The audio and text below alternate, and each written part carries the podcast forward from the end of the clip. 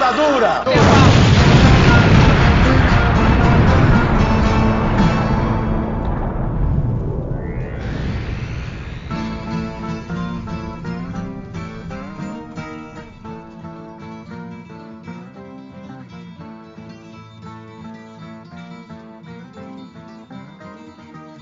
Vocês estão usando a Rádio Metamorfose, aqui é o Camarada Dalgo, mais uma semana aqui com vocês.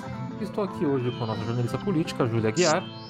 Olá, queridos camaradas, ouvintes, estamos aqui para mais um papo super quente e essa semana vai pegar fogo no jornal, adoro. E também estamos aqui com a nossa cientista política, Laís Vieira. Olá, pessoal, bom dia, boa tarde, boa noite, estamos aí para mais um programa.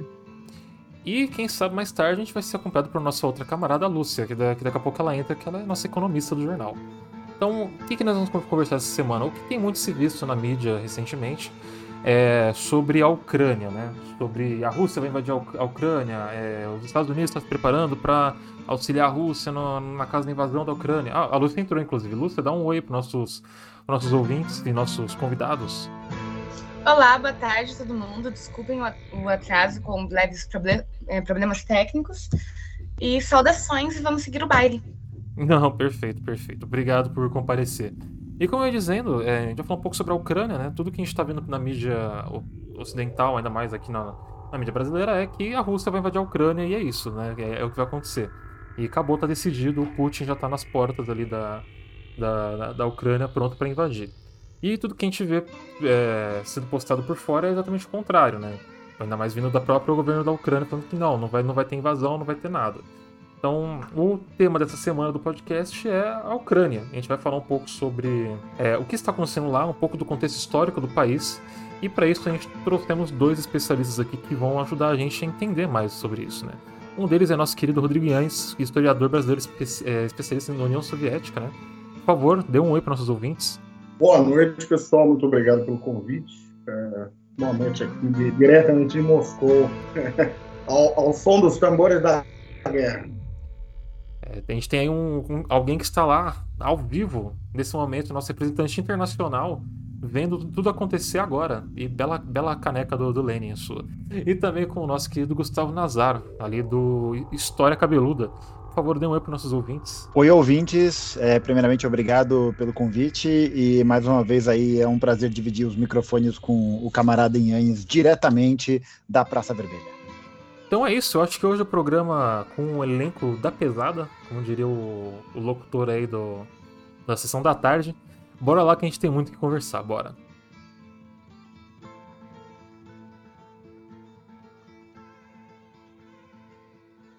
Então eu gostaria de começar o nosso programa fazendo uma pergunta para ambos, né? Daí vocês respondam assim da, da ordem que vocês acharem melhor. É, se quiser começar pelo, pelo Rodrigo depois Gustavo, para dar um, um, contexto assim mais geral da, da, da, história da Ucrânia, como é que a gente chegou até aqui. É, o, o que, que é esse território, né, que antes fazia parte da, fazia parte da União Soviética, tem todo esse, todo esse rolo histórico. Se puderem dar um, uma contextualização geral, assim, mais ou menos, do, do como se encontra né, esse país. Começar, eu posso até é, ir bem para trás e falar realmente dos primórdios né, dessa questão, que eu acho que tem relevância dos, dos temas que é, têm sido discutidos em relação à Ucrânia. É, é importante salientar que a Ucrânia como tal, como país independente, autônomo, é, só existe desde o fim da União Soviética. Na história, não existiu uma Ucrânia autônoma, independente, é, como tal.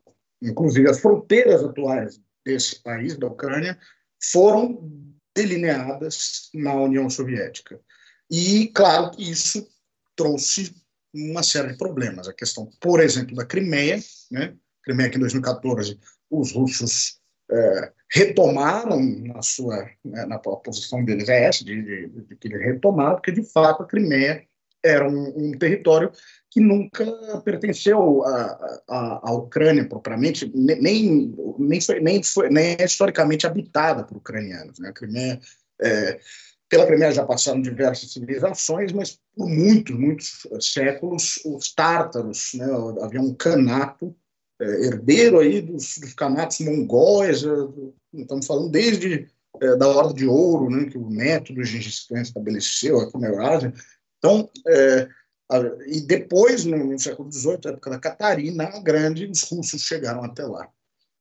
É, e o que ocorre? Ocorre que, durante a União Soviética, é, por uma questão administrativa, não se imaginava naquele momento que esse país ia se dissolver da maneira como se dissolveu, o Khrushchev entregou a Crimeia é, quase que como um presente para a Ucrânia.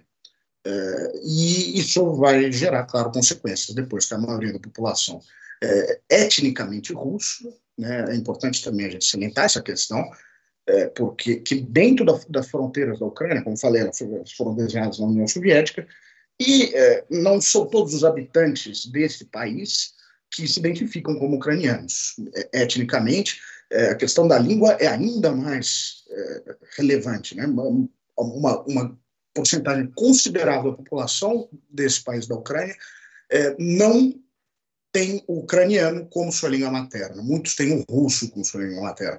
O próprio presidente da Ucrânia, o Zelensky, não tem o ucraniano como sua língua materna. Ele teve que aprender é, para fazer os seus discursos, até frequentar fonoaudiólogas e tal, porque ele é judeu, né, também, é, também não é, é, é etnicamente, né, pela é, critério que, que aqui se usa na, nessa região do mundo, de, os cursos chamam de nacionalidade, né, o que a gente chama de etnia, ele, ele é um judeu, não é um ucraniano, e os judeus da Ucrânia falam russo, na sua maioria. Antes falavam Yiddish, agora falam russo.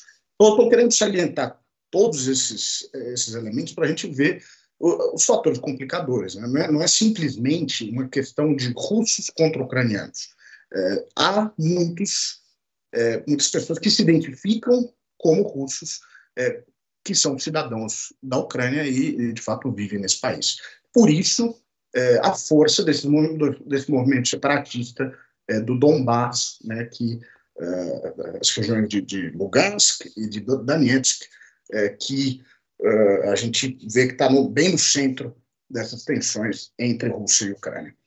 É, agora, se a gente voltar bem lá para trás, a Ucrânia e a Rússia têm uma origem comum. Né?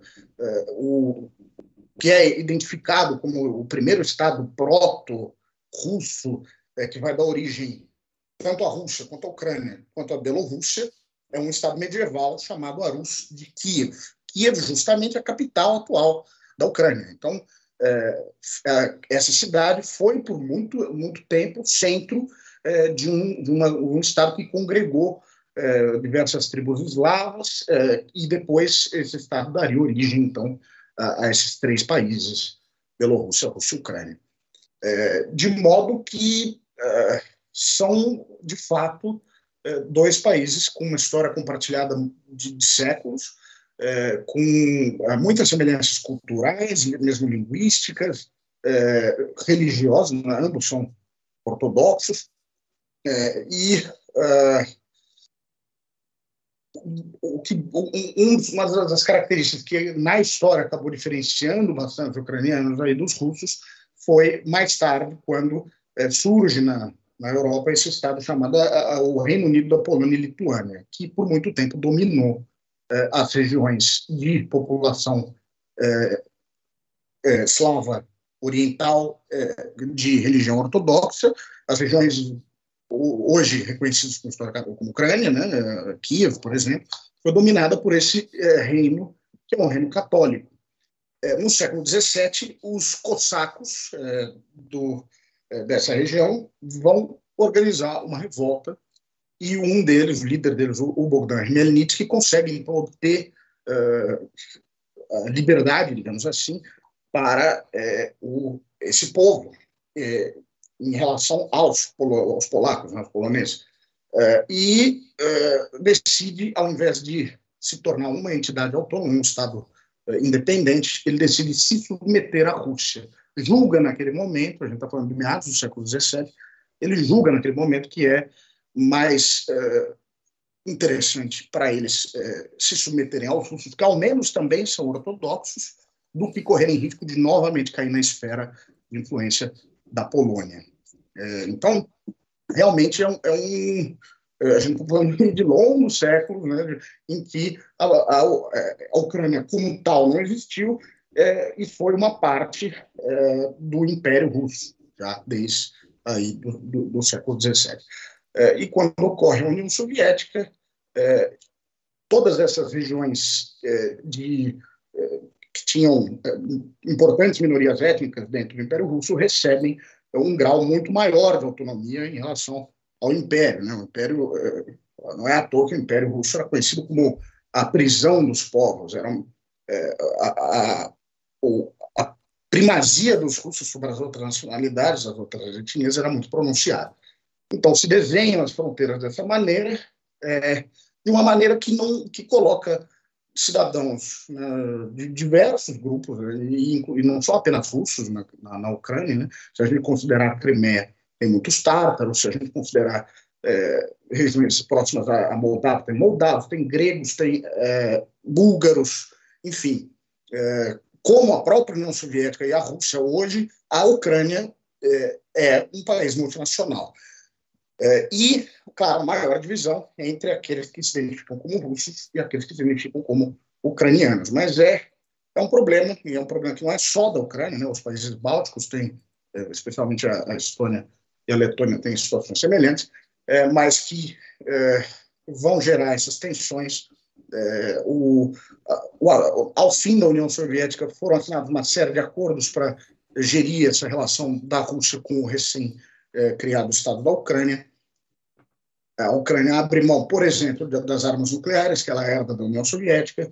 É, os russos garantem o, o, o uso né, da, da, cidade de Sevastopol, que era na Crimeia, que é na Crimeia, é, sede da frota é, do Mar Negro, portanto, uma cidade de, de importância estratégica imensa para a Rússia. Então, é, faz um arranjo ali, mas é um arranjo é, que não, que não vinha sem seus inconvenientes. Em 2014, é, após a, a, situação da Maidan, acho que talvez aí o, o, o Gustavo possa é, pegar é, nessa parte mais, mais os últimos acontecimentos, né?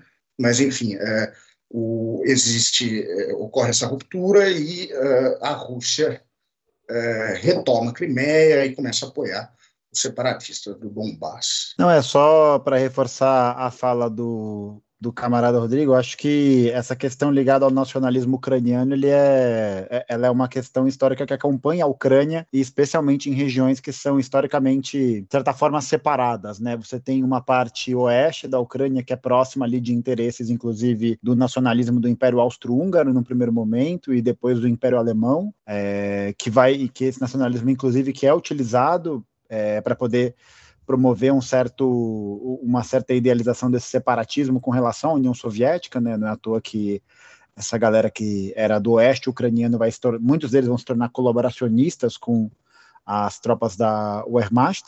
E, e aí você tem também a questão, a questão que o Rodrigo levantou de que o leste ucraniano ele sempre foi uma região que se desenvolveu de uma forma um pouco à parte do, do restante do oeste ucraniano. Né? O oeste ucraniano que é muito tomado por uma estrutura rural, uma estrutura agrícola, enquanto o leste é uma região muito mais industrializada, né?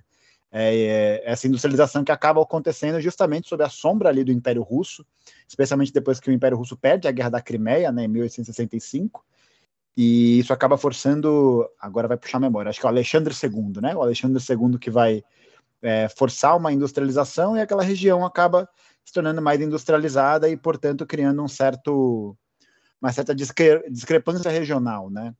É, então eu acho que essa influência que existe do nacionalismo ucraniano, ela acaba trabalhando sobre duas vias simultâneas, né? Ao mesmo tempo, um nacionalismo ucraniano que é, é fomentado de certa maneira por, um, por uma, uma tendência meio não sei se multiétnica, né, mas muito mais multi, multilateral com relação a outros povos, né, que é o que acontece mais ao leste, e o nacionalismo ucraniano mais chauvinista, que é uma coisa que, que é bem mais a oeste, né? Não é à toa que, enfim, é dessa região que vai surgir o, que vai surgir o Euromaidan, que vai surgir também a utilização da, das fotos do Stepan Bandeira, né? Que foi uma das figuras utilizadas pela galera do Euromaidan como referência histórica durante o golpe de 2014, né? Mas acontece que a Ucrânia, depois que ela é dissolvida em 90 e 91, você tem dois grandes polos políticos que emergem de lá, né? Os chamados grupos laranjas e os grupos azuis. Os laranjas eles eram representantes dessa ideia, né, que eu havia comentado de uma Ucrânia que seria unificada, é, unilinguística e uniconfessional, né, muito mais identificada com os princípios da Europa Central e da Europa Ocidental, né, essa tendência que já era uma tendência que a gente poderia identificar com o que eu falei do oeste da Ucrânia, né, um pessoal que é mais próximo ali de interesses é, da Alemanha principalmente, e o grupo dos azuis que entendiam a Ucrânia como essa junção nacional multiétnica, multiconfessional e multilinguística, né? Algo é algo próximo de um nacionalismo ucraniano, mas um nacionalismo ucraniano é, nessa ideia multipolar que existia também dentro da concepção nacional da União Soviética. E aí, só falando Euromaidan, né, é, o presidente da Ucrânia, o Viktor, o Yanukovych, ele foi derrubado em 2014, depois de, na verdade, acontecer é, uma série de eventos que são importantes, né, que são principalmente a, a ideia de que o governo de, o, o governo de Kiev, é, que, que fica na parte oeste da Ucrânia, né, o governo de Kiev, é, havia estava fazendo movimentações para se unir à OTAN, né, alguns anos antes, só que algumas dessas movimentações também incluíam uma série de medidas que causariam um grande impacto econômico na Ucrânia, né, o que acabou fazendo com que o governo ucraniano recuasse dessas medidas e interrompesse esse processo de entrada na OTAN, que é um grande desejo aí dessa região, o que fez com que a população ficasse bastante incomodada com, com relação a isso. Né? E aí, a partir de 2014, a gente começa a ver que é, vários grupos nacionalistas ucranianos, que, como eu falei, vão é, puxar as bandeiras do Stepan, é, as bandeiras, né? Olha só, vão puxar as fotos do Stepan Bandeira, vão mostrar essas figuras próximas desse ultranacionalismo que flerta com figuras do, do neonazismo também naquela região. E o Yanukovych vai acabar sendo derrubado por uma série de manifestações justamente nessas regiões, no oeste e no centro-oeste da Ucrânia, porque ele abre mão né, dessa, desse acordo de associação com a União Europeia para se voltar novamente ao antigo aliado, a Rússia. É, e aí, só que a queda do Yanukovych ele, ela acabou sendo acompanhada também por essas regiões ao leste, né, que o Rodrigo havia comentado, que é, é Donetsk, Lugansk, é, em apoio ao presidente, né, ao presidente que havia sido derrubado, porque o que estava acontecendo agora seria uma, literalmente, né, é um golpe de Estado que está sendo apoiado por várias milícias neonazistas e milícias neofascistas, né, que acho que vale a pena destacar. Uma delas que se torna um órgão do Ministério do Interior da Ucrânia, atualmente, que é o Batalhão de Azov, né, que é, na verdade, a junção de várias dessas milícias, e que, bom, basicamente representam esse setor ultranacionalista é, ucraniano, né? Inclusive, a gente tem vários relatos, né, de que nessas regiões de Donetsk, Lugansk, é, Donetsk e Lugansk que ainda estão em guerra civil, com o governo do Oeste, né, declararam, é, se declararam como repúblicas separatistas, e Kharkov, que havia se declarado também, mas acaba sendo, o, a resistência ao leste acaba sendo derrotada. É, e aí essas operações hoje, hoje em dia que são é, enfrentadas por esses batalhões né, do, de Azov ou outras organizações de extrema direita e que, e que têm tentado é, crescer para cima do governo, para cima, enfim, né, dessa região leste. E o que a gente está vendo agora com, esse, com essa aproximação né, do, da OTAN e cada vez mais esse, enfim, né, essa tensão que cresce ali na região, como uma tentativa, talvez, desse governo ucraniano em jogar um pouco de lenha na fogueira para que a OTAN possa de alguma forma intervir ou mostrar o seu interesse é, em apoio geopolítico. Mas enfim, acho que a gente pode discutir mais conforme a gente for evoluindo aqui a conversa. Então, eu queria pegar esse gancho que você usou da OTAN e tudo mais, justamente para trazer a conversa para o momento atual, né? Uma coisa que a gente vem percebendo muito é essa guerra de narrativas sobre o que realmente está acontecendo, né? E uma das fotos que saiu recentemente que eu achei muito curiosa foi uma foto de uma mesa gigante do Putin de um lado e o Macron do outro, né? Tentando ali é, dialogar sobre quais seriam os termos de uma possível ou não guerra, enfim, toda essa patifaria. E aí até o Macron fala que não fez o, PR, o PCR porque tinha medo do governo é, russo de pegar seu DNA, sei lá, enfim, toda uma fritação maluca aí por parte de dessa galera. E aí o que eu queria perguntar para vocês é justamente o que realmente está acontecendo. Há possibilidade de acontecer uma guerra por causa da Ucrânia? Por que, que a Rússia gostaria de invadir a Ucrânia? Porque a gente sabe que também tem questões é, financeiras envolvidas aí, né? Tanto em questões é, de minérios, de, enfim, coisas que envolvem energia e etc., que é de interesse de todo mundo. Mas o que realmente está por trás disso e por que existe essa, essa guerra de narrativas que está sendo é, construída desses presidentes é, do Ocidente, né? Tipo Biden, Macron, e etc., tentando fazer esse diálogo com Putin para que não, não haja uma guerra. E tem até também o Putin dando uma entrevista falando que não vai ter guerra, porque ele não quer uma guerra, e é suicídio fazer uma guerra mundial de novo. Se vocês pudessem explicar um pouco disso para os nossos ouvintes. Começa daí, Rodrigo. Ah, desculpa. Não, é, pois é. De fato, é, é muito, muito, muito dispare, uh, o nível da narrativa é apresentado aqui na Rússia e é apresentado no Ocidente. É, totalmente o contrário. Os russos é, insistem que não haverá guerra. É, eu próprio não acredito que haverá um conflito. Né? A gente não pode descartar é, a possibilidade de um conflito, mesmo porque um conflito pode ser provocado, inclusive não necessariamente pela Rússia. É, pode haver um, algum incidente nessa fronteira é, tão carregada, é, né, tão já é, agora, enfim, é, com as tensões tão, tão em alta, pode ocorrer um acidente, um incidente, um incidente proposital ou não, é, ou uma, o que a gente chama de operação de, de bandeira falsa, né, que seria que, que, é o que, o que acusam, uma das possibilidades que acusam os russos de, de, de prepararem é, essa é, uma operação nesse sentido, que seria é, eles é, enfim, montarem um incidente como se eles fossem ucranianos, né, para justificar uma invasão, um conflito. mas o fato é que aqui não há o menor, o menor clima de guerra. as pessoas não estão nem conversando muito sobre isso. eu que estou acompanhando a, a cobertura no, no Brasil é, eu, eu, converso com as pessoas, comento com elas, elas ficam absolutamente surpresas do, do nível do, né, do, uh, do, que eles entendem, até com uma certa histeria em relação à, à possibilidade de um conflito. É, enfim, claro, são né, um, tanto anedóticas é, é, os exemplos que eu vou dar, mas hoje mesmo eu estava conversando com um amigo, é, eu falei, é, e aí se acontece uma guerra, ele falou, é, mas como, que guerra?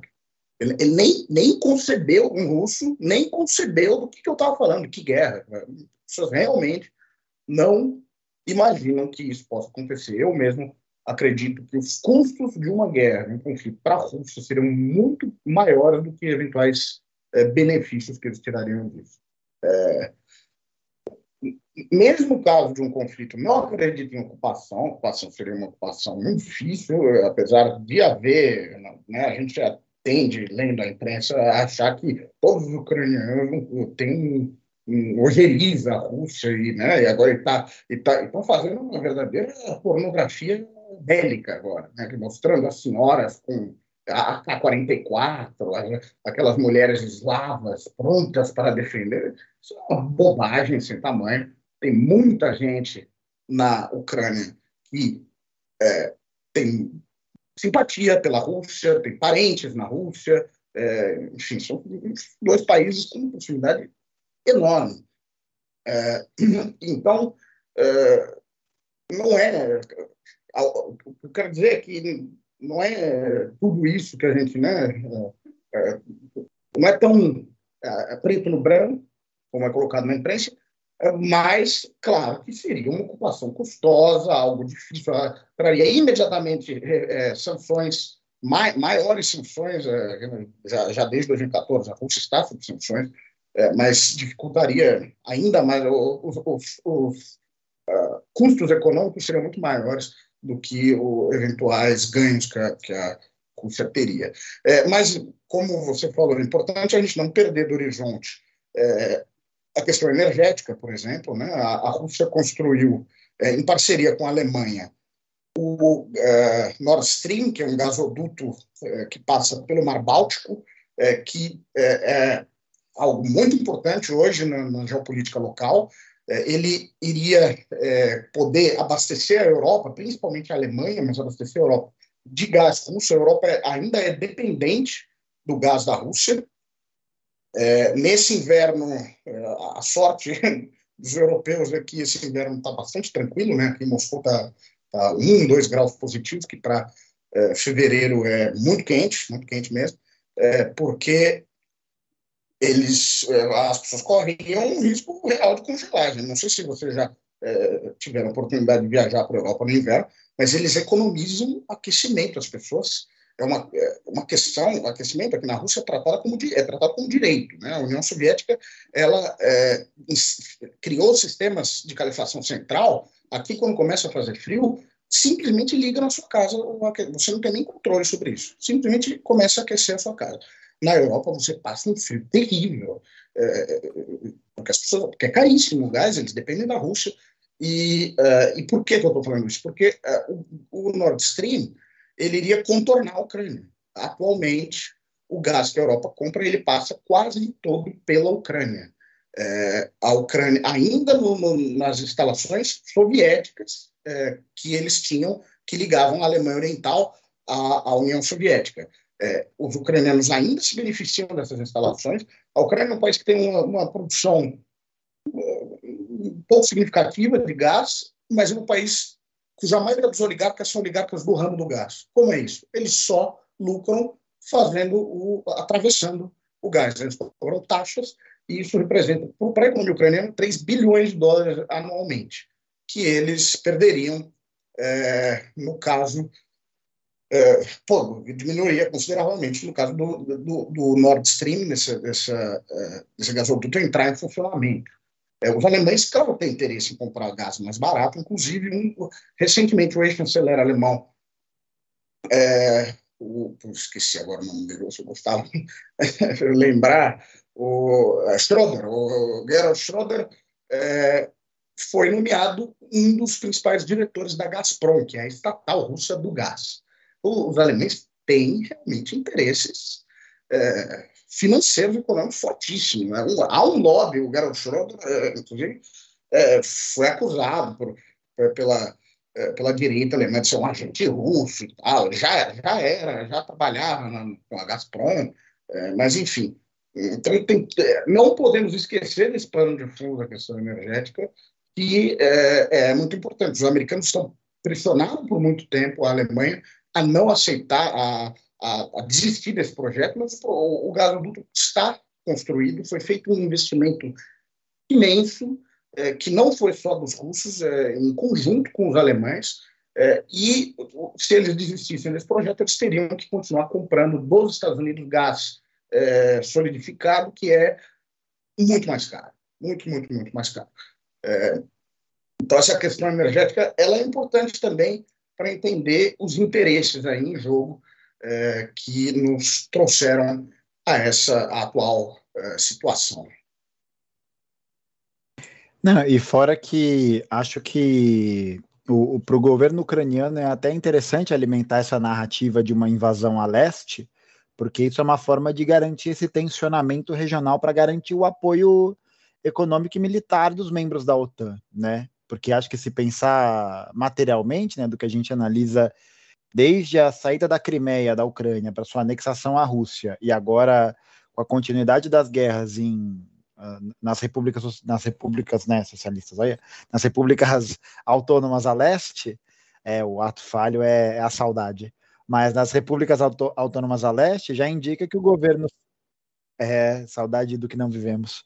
Mas é, já indica que o governo de Kiev, né, o governo da, da Ucrânia é, pós-Euromaidan, já, já faz um indicativo de que talvez possa até ser interessante perder essas regiões a leste, desde que isso garanta um tensionamento maior com a OTAN e garanta justamente essa essa interferência, né? E eu acho que para os Estados Unidos, ainda mais depois da ascensão do Biden, isso é uma coisa fundamental, né? Para justamente jogar como contraponto à política isolacionista que o Trump estava tendo antes, né? É, e, acaba, e acabou deixando um pouco essas conexões com a OTAN meio de lado, né, em segundo plano, e o Biden está acenando para justamente voltar a ter essa, esse protagonismo, né, a ter essa, esse investimento, essa, essa posição é, hegemônica dos Estados Unidos no bloco, para garantir esse confrontamento ao governo russo, né, de maneira que isso possa fortalecer o bloco europeu.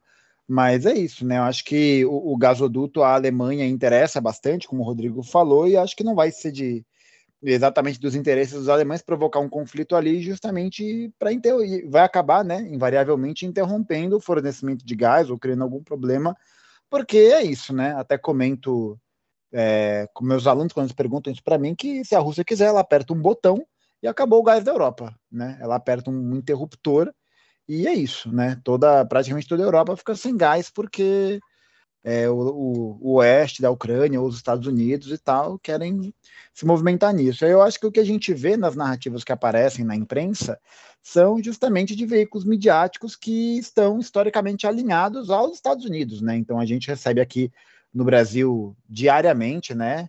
Já faz 45 dias que a Rússia vai invadir a Ucrânia amanhã, né?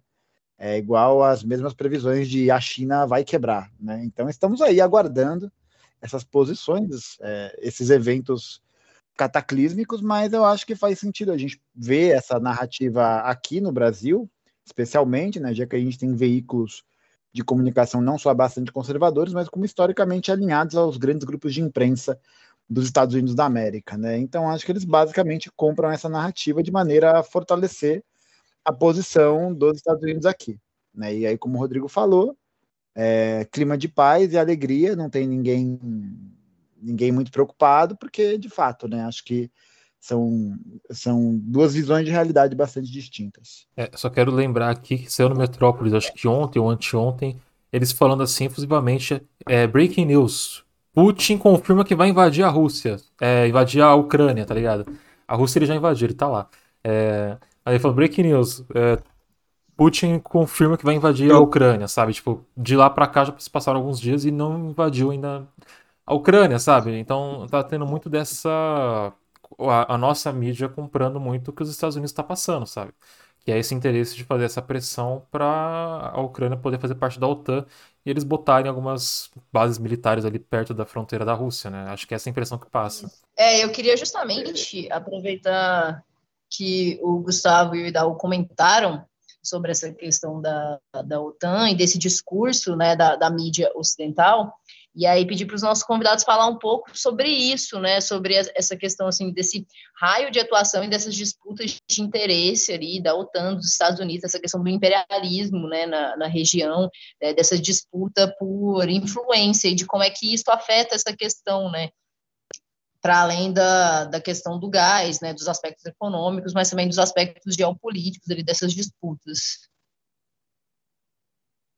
É, é, então, só para complementar o camarada Vidal disse, é, justamente quando saiu essa matéria do Metrópole, eu estava aqui com amigos russos e eu, eu, li, a, eu li a chamada para uma amiga, ela usou é, uma expressão uh, russo para dizer, tipo, nem fuder, desculpa, não sei se eu posso falar a palavra aqui, mas uh, nem fudendo vai Pode ser, acontecer. acontecer. É, então, essa é a reação das pessoas. É algo. É, eu, mais, claro, é, anedotas, mas eu estava com um amigo russo que estava no Brasil e foi todo mundo lhe perguntava sobre guerra, enquanto realmente aqui não, não está nesse, nesse clima. É, agora, sobre a, as, as, questões geopolíticas, é, acho que vale né, a gente colocar aqui um pouco um, uh, um respaldo histórico aí do que, do que foi essa expansão do OTAN para o leste, né, porque o grande argumento da Rússia, e, e o Putin repete isso uh, frequentemente, inclusive uh, muito importante para entender a política externa russa, é, ler o discurso do Putin de Munique, em 2007, que é um discurso no qual ele muito claramente delineia qual é a posição é, da Rússia é, contemporâneo sobre, sobre enfim, né, no mundo, né, diante das, das, dos desafios que a Rússia enfrenta. É, e, e, eu não sou putinista, absolutamente, inclusive muita gente me xinga por isso na internet, acha que eu sou um, agente do, é, do, do, imperialismo, porque identificou o Putin como uma, um bastião anti-imperialista. Agora, de fato, é, tem muita razão em vários dos argumentos que ele utiliza é, para explicar a posição da Rússia no mundo. É, quando da, do fim da União Soviética, houve um acordo, um acordo verbal, de que, uh, e, e, aí, né, até uh, deixa a gente indignado como é possível a pessoa aceitar um acordo verbal desses, assim, e, e ter essa, essa ingenuidade, ou enfim, essa boa-fé que foi o Gorbachev aceitou eh, essas garantias eh, verbais apenas de que a OTAN não, caso a Alemanha fosse reunificada e a, o, o, que era até então a Alemanha Oriental eh, tornasse, se tornasse parte de uma Alemanha unificada dentro da OTAN, a OTAN não ia se uh, expandir para além, para leste da Alemanha. E se a gente observar, hoje a OTAN chegou, né, falta uh, das três repúblicas soviéticas no, na Europa, falta só o Cáucaso e a Ucrânia, é, três, as três repúblicas bálticas já aderiram à OTAN, boa parte da ex-Yugoslávia já aderiu à OTAN, é, e os outros membros do, do antigo bloco socialista, Romênia, Bulgária, é, Hungria, Tchecoslováquia, República Tcheca e Eslováquia. Enfim, a OTAN descumpriu absolutamente esse compromisso, foi feito. É, e é, é, claro que é evidente que os russos tomam essa expansão como uma ameaça à sua segurança nacional. Né? E, aí, é aí as pessoas, alguns argumentam, ah, mas ah, é, um, é uma escolha do país, a soberania do país, a autonomia do país se decide se entra na OTAN ou não. É bem assim, né? Pode, é, primeiro que é um governo é, que, que vai tomar essa decisão, não é exatamente um, um processo enfim, é, em que é, as pessoas realmente têm ali um, um, poder de intervenção nessa escolha, mas o mais importante, às vezes você entra na OTAN, você sai depois. É, Portugal é, na, na, na, época da Revolução dos Cravos, sou socialista, que ocorreu em Portugal, é, anunciou a intenção de sair do OTAN, na manhã seguinte tinha um português americano estacionado em Lisboa. Você não sai da OTAN. Você pode até, pode até considerar que há uma autonomia de, escolher entrar ou não. Sair, você já não sai. Aí você, é, no final das contas, os Estados Unidos ainda estão ocupando a Europa desde o final da Segunda Guerra Mundial. É, ele tem bases espalhadas em vários países da Europa. E a Ucrânia é, seria a gota d'água. Por muito tempo, os russos não tiveram a menor condição, numa questão também econômica, foi uma tragédia a década de 90 aqui. A Rússia faz poucos anos que retomou, de fato, é, conseguiu é, se, se erguer, se reerguer, e, e, até isso explica bastante da popularidade do Putin, né? Que, de fato, eu, eu observei como esse país é, mudou em questão de 10 anos. É, e, de fato, a Rússia conseguiu se reerguer após umas, uma década de escárnio, que foi a década de 90, né? O, o Boris Yeltsin, aquela figura é, lamentável, a imagem da Rússia como um país de bonações, bêbados, mafiosos, enfim. Até, até na, na, percepção, a Rússia chegou ao seu ao fundo do poço. E na economia, então, nem se diga né, na qualidade de vida das pessoas.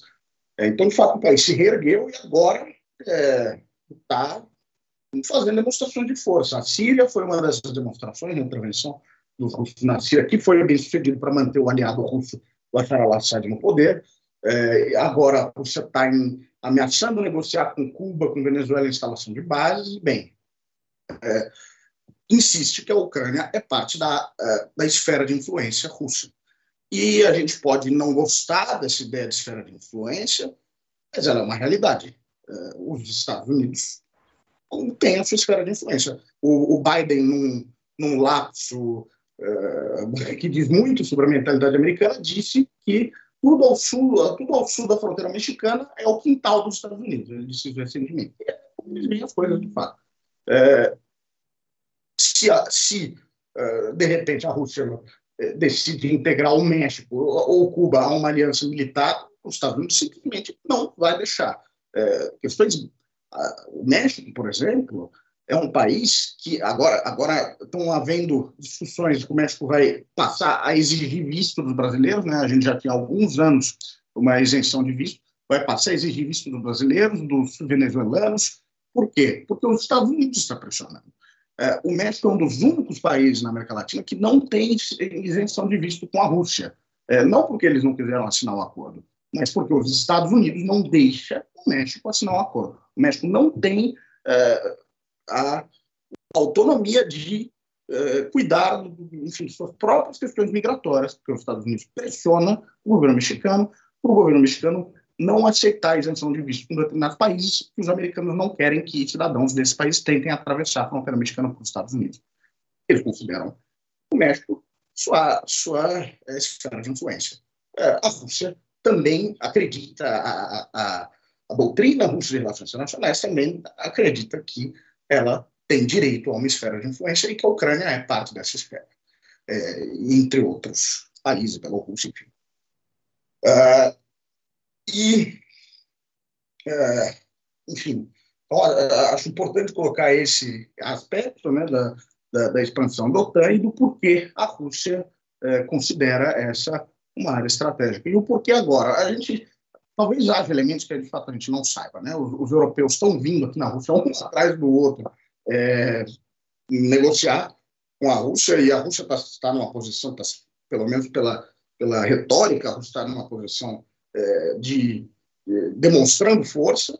Né? Então veio Macron, veio a ministra de Relações Exteriores, que cometeu uma gafe atrás da outra aqui, é, só para os ouvintes saberem é, ela, em conversação com o Lavrov, ministro de Relações Exteriores russo, é, ela, ela, falou que a Rússia tinha que tirar as tropas da fronteira, e o Lavrov pergunta, mas vocês não reconhecem a nossa soberania sobre Voronezh e Rostov?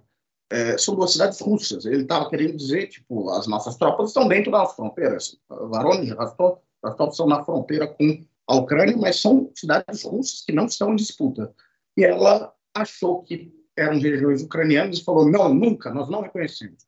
É claro que o embaixador desesperado interviu, né, para tentar salvar a GAF, mas os russos não são bobos. Eles vazaram para a imprensa, enfim, ridicularizaram é, o desconhecimento total para esses ocidentais das que, de questões até geográficas aqui é, do leste europeu. É, o Macron veio, ela veio e o, o chanceler alemão está vindo, é, que vai e provavelmente, talvez coincida aí com a visita do, uh, do lamentável presidente Bolsonaro, que deve ocorrer na semana que vem, uh, e, bom, uh, acho que os russos vão dar pouca atenção ao Bolsonaro se, se tiverem em andamento negociações com a Alemanha, que, é, que são, a Alemanha e a França são os, os interlocutores com quem os russos mais os russos preferem negociar, né? o Reino Unido e os Estados Unidos, o Reino Unido é, hoje em dia, se comporta como uma colônia americana. É, e os Estados Unidos, é, enfim, tem, é, na visão dos russos, e me parece bastante uma, justa essa, essa análise, essa avaliação, os Estados Unidos está querendo provocar a guerra. Tá, tá, aqui em Moscou está rolando uma piadinha que é, é se não houver guerra até quarta-feira, os Estados Unidos vão lançar novas sanções, porque realmente parece que eles querem a guerra. É, para amanhã. É, e o, a França e a Alemanha já não têm uma posição assim tão é, clara. E, claro, a Europa, né, eles não têm interesse em uma guerra no continente, além das relações comerciais. A Alemanha era o maior parceiro comercial da Rússia antes das sanções, enfim, uma série de interesses aí em jogo. É até interessante porque a posição que os Estados Unidos adotaram a partir dos anos 90, que foi a quebra desse né? Até eu e o Rodrigo a gente já conversou sobre isso numa live que a gente fez lá no meu canal, como Mikhail Gorbachev foi talvez o, o líder internacional mais inocente da história da humanidade, né? Basicamente aceitou um acordo de cavalheiros e, e aí você teve a expansão da OTAN acontecendo a todo vapor.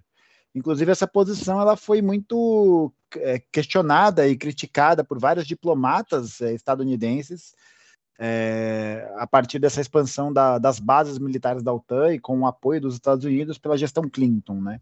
Eu acho que a gente viu esse cenário ganhar mais, é, ainda mais poder, né? De, digamos assim, com é, o estourar da guerra da Síria e que, e que defrontou esses dois lados de forma bastante assertiva, mas acho que basicamente é isso, né? Quem está buscando fomentar algum tipo de conflito para poder se manter como força política, como força geopolítica hegemônica são os Estados Unidos. Agora, uma outra coisa que é importante salientar, né, eu acho que isso é um recado bastante relevante, é de que isso não to né, esse movimento que faz com que a Rússia, enfim, questione essa ascensão da OTAN e dos Estados Unidos a essa região não torna a Rússia um país anti-imperialista, né? Eu acho que é bastante importante salientar isso, de que, na verdade, não, não é como se existisse uma política de Estado que fosse imperialista, né? Como se os Estados Unidos fossem imperialista, o Reino Unido fosse imperialista e a Ucrânia, a Ucrânia, ó, o falho, a, e a Rússia não, né? Quando, na verdade, o que, o que o Rodrigo bem pontuou é que, na verdade, os russos estão exercendo, de certa maneira, ainda uma, um comportamento imperialista, porque lhes cabe e é interesse da, da classe dominante russa criar justamente essa zona de influência para a região do leste europeu, né? Não é à toa que o Putin reforça muito essa retórica, né? Acho que ele volta muito nessa questão de como a União Soviética tinha bastante poder, tinha bastante influência naquela região. Ele não fala da parte do socialismo, né? Porque não interessa muito a ele. Mas como ele insistentemente fala sobre esse, essa importância geopolítica é, local que a Rússia tinha, né? De maneira que isso fortalece esse discurso de, é, de fomento a essas posições que a Rússia toma, né? Então acho que mais do que ninguém a guerra interessa, principalmente a um certo protagonismo dos Estados Unidos, né? Ainda no bloco euro-ocidental.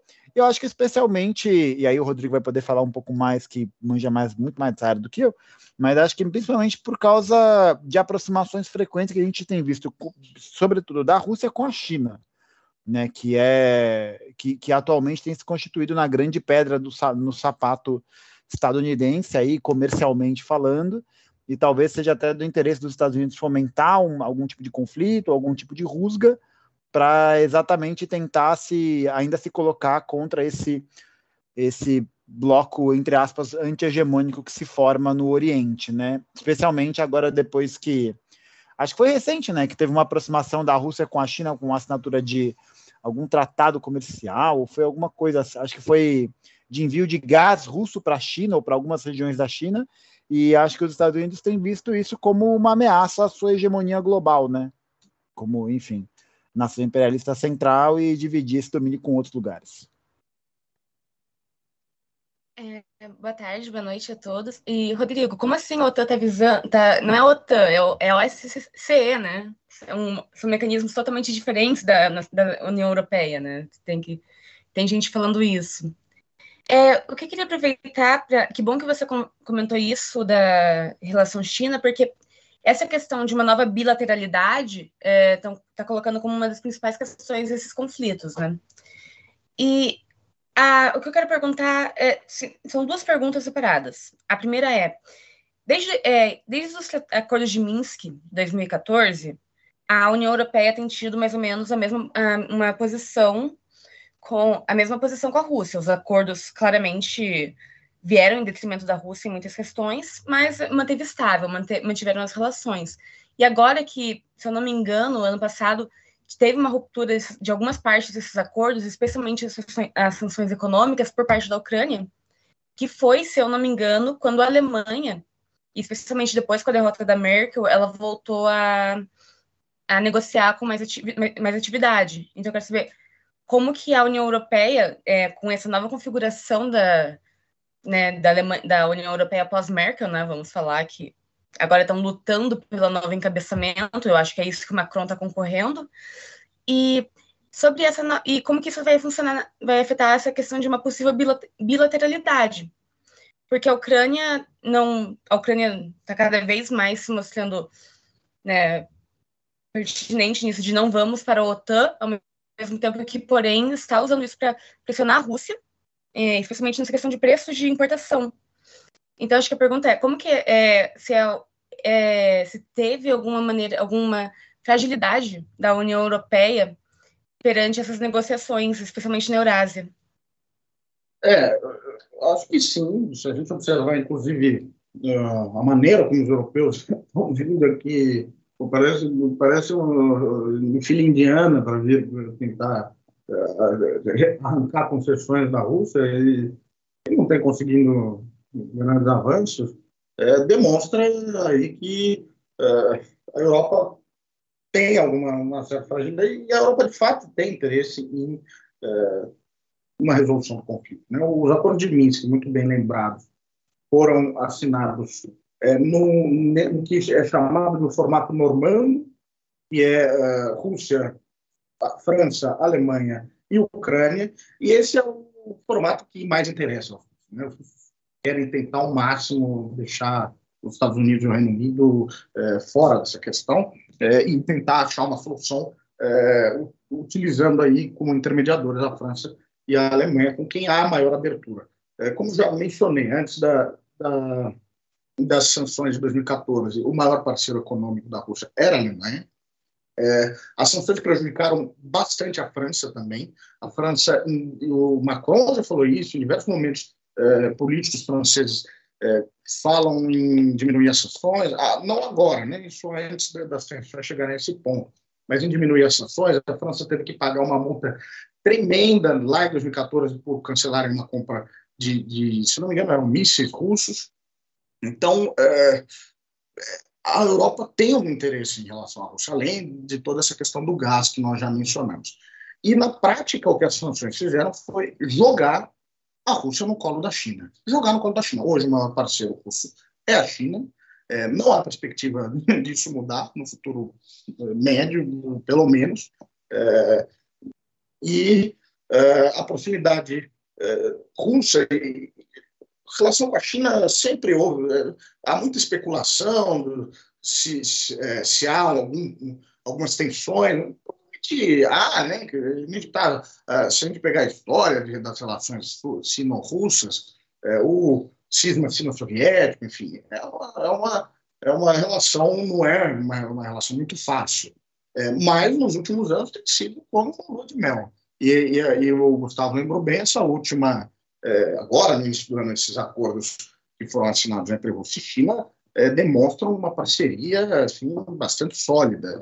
É, e, e, isso em, em detrimento das relações da Rússia com a Europa. A China está ocupando esse vácuo, né, porque a gente fala muito em poderio da Rússia, mas a Rússia é, no final das contas, ela projeta uma sombra muito maior do que ela, de fato, da, da estatura dela. Né? Se a gente olhar a economia russa, ela, mas ela é com uma economia de um país da União Europeia, de Itália, da, da, da Espanha. É uma economia relativamente pequena. Os russos têm um poder militar, sem dúvida, é, estupendo, né? mas economicamente você não tem tantas possibilidades assim de exercer uma pressão. As sanções foram, é, evidentemente, é, um, um, fator que debilitaram bastante a economia russa. E uma parceria com a China é, um, é uma parceria que está no, interesse da, da Rússia. É, e, o, e a maneira como, é, como as sanções foram estabelecidas acabou só reforçando essa necessidade da Rússia de, de firmar uma parceria com, com a China e é, ajudando a Rússia a é, colocar em segundo plano as as preocupações, as possíveis fricções que haveriam aí, é, históricas até com a China. É, então, nesse momento em que é, o, os Estados Unidos tenta, a todo custo, né, manter a unipolaridade, né, o, o, aquele sistema unipolar que eles, com tanto, é, com tanta é, triunfalismo, é, comemoraram a partir do fim da União Soviética, é, me parece uma causa perdida e, é, e bem, mas, mas, é, mas é natural, natural, uma potência é, do, desse tamanho, que é os Estados Unidos, ainda uma economia gigante, ainda com um poder muito grande, é, lute, lute para tentar é, manter o seu, o seu status. Ali. É, e, é, sem dúvida, é uma parceria que, nessas atuais condições, é, me parece um caminho assim, bastante difícil da Rússia deixar de trilhar. Mas os, os europeus sabem disso e, e os alemães já, se pronunciaram, a França já se pronunciou, que se, se uh, continuarem tratando a Rússia dessa maneira, vai acabar sendo inevitável que uh, essa aproximação ocorra. A, a Europa uh, seria do interesse da Europa tentar entrar em um acordo com os russos, tentar trazê-los um pouco de volta para tentar tirar ao menos um pouco da, da, da esfera chinesa. É, e sobre os acordos de Minsk, é, desde o início eles foram é, violados, porque o, os acordos estabeleciam um cessar-fogo entre as regiões de, da região do Donbass, né, a região separatista, e as forças ucranianas, isso não ocorreu. Os dois lados acusam um ao outro de, de, de, de violar esse cessar-fogo e, é, de fato, é, eles não, não ocorreram.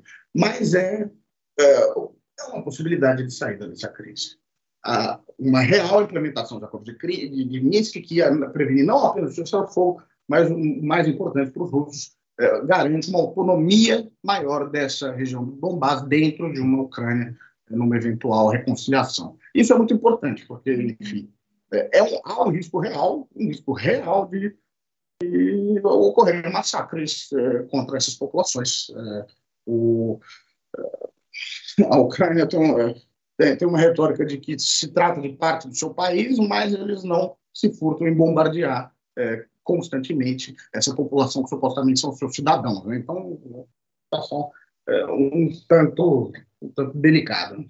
Não, só reforço e reitero a fala do camarada, não tenho nem como adicionar mais nada. E é isso aí. Não, não, perfeito, perfeito. É, então acho que para encerrar, né, pra gente já chegar ali nos finalmente do programa de hoje, primeiramente quero agradecer a ambos os convidados por aceitar essa conversa. Acho que ela foi muito esclarecedora pra gente, assim, ainda mais para quem tá, não está, está acompanhando apenas pelas mídias é, hegemônicas do país, né, o que está acontecendo, o que dá a impressão de que uma guerra vai estourar amanhã. Tipo, é, é essa a impressão que dá para quem está acompanhando. Então a gente pode chegar a alguma conclusão disso, é, por exemplo, recentemente teve o caso do Cazaquistão, é, daquela tentativa de, de revolução que aconteceu no Cazaquistão, que ainda está muito mal, mal explicado. A gente gravou um programa que também falando sobre, com, com o Lejano Mihan, que falou com a gente sobre mais, mais ou menos como é, é a situação do, do Cazaquistão. É, a gente pode chegar à conclusão que talvez os Estados Unidos está chegando a algum tipo de desespero, de estar tá perdendo um pouco a influência que ele tem no, no mundo e tendo que fomentar algum tipo de conflito para tentar se validar ainda como o grande xerife moral do, do, do planeta Terra, assim, é, ainda mais com essa tentativa de incluir a Ucrânia na OTAN, né? Posso, posso falar, Rodrigo? Aí você finaliza? Não, acho que o camarada Hidalgo tem toda a razão, né? O que a gente viu nos últimos anos foi justamente uma decrescência desse poder hegemônico estadunidense.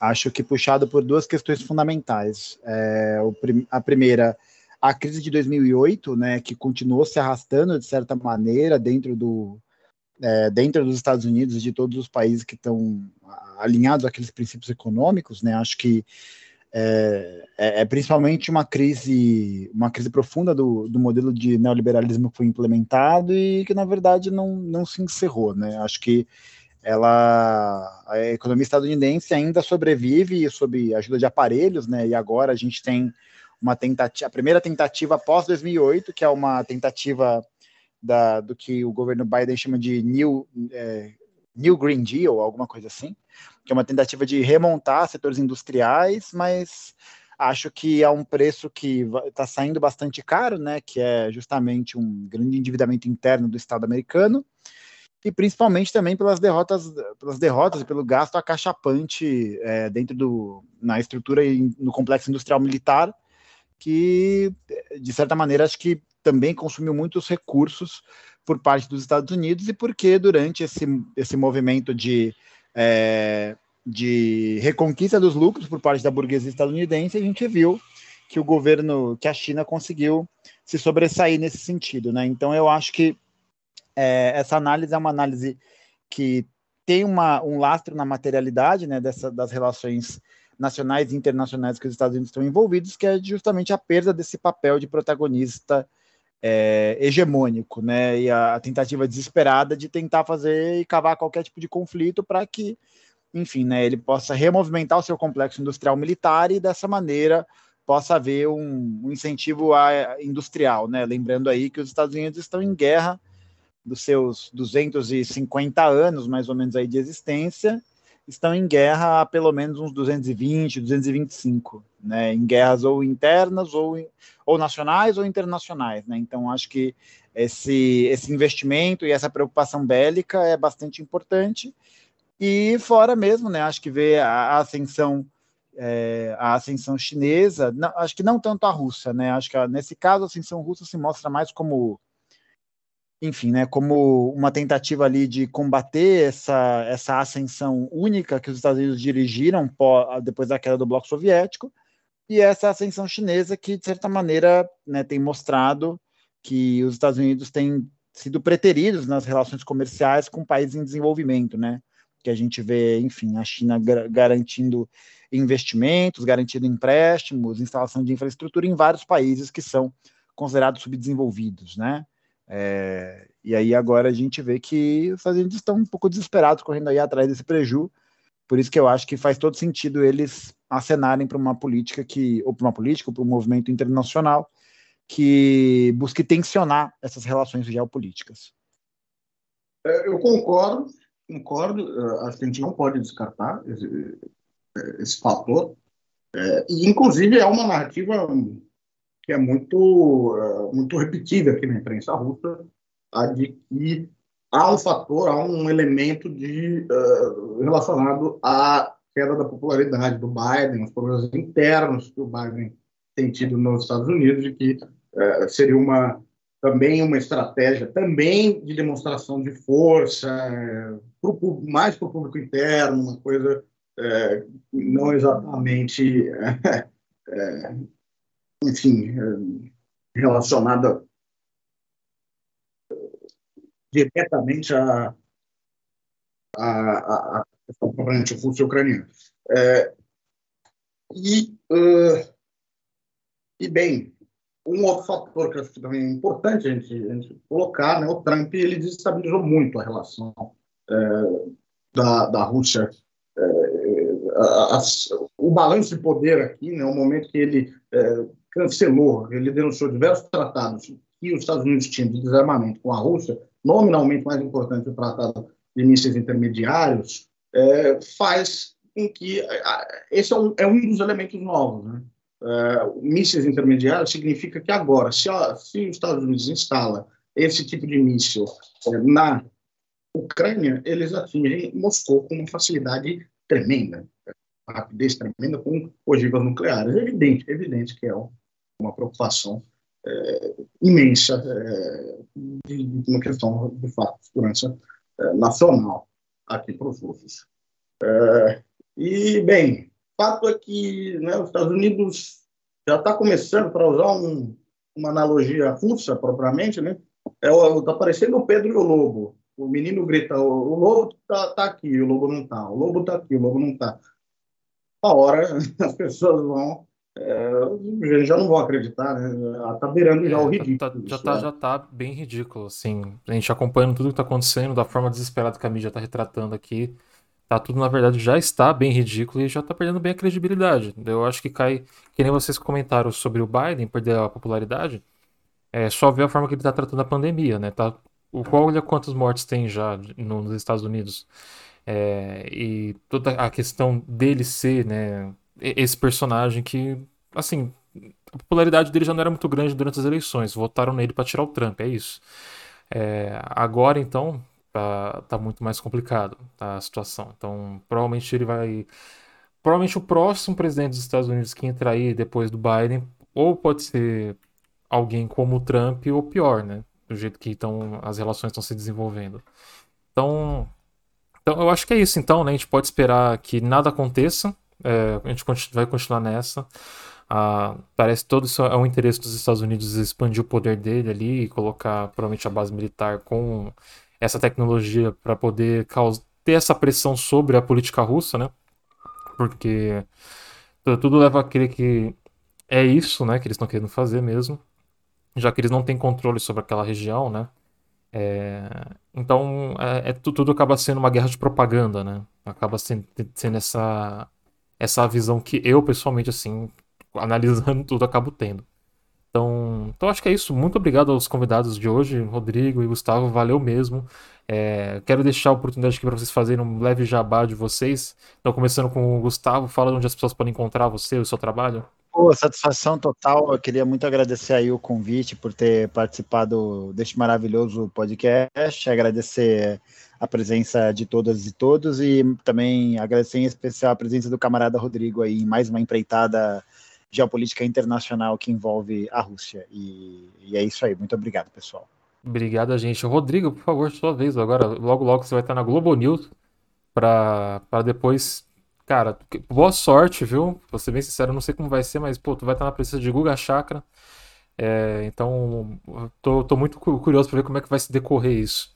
É, ele, ele, será que o Guga Chakra comenta de outros países que estão. que não são o que ele está, assim? Será? Vamos ver no programa de hoje. Por favor. É, eu peço desculpas por tocar vocês aí pelo, pelo, pelo Guga Chakra. É, mas veremos, veremos como é que vai ser.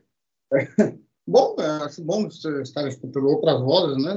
Enfim, oportunidade talvez de, de desmistificar algumas questões. Agradeço muito o convite é, do, que vocês fizeram hoje. Acho que a discussão foi bem proveitosa. Agradeço muito o Gustavo, é, colega aí da, de, de mesa hoje.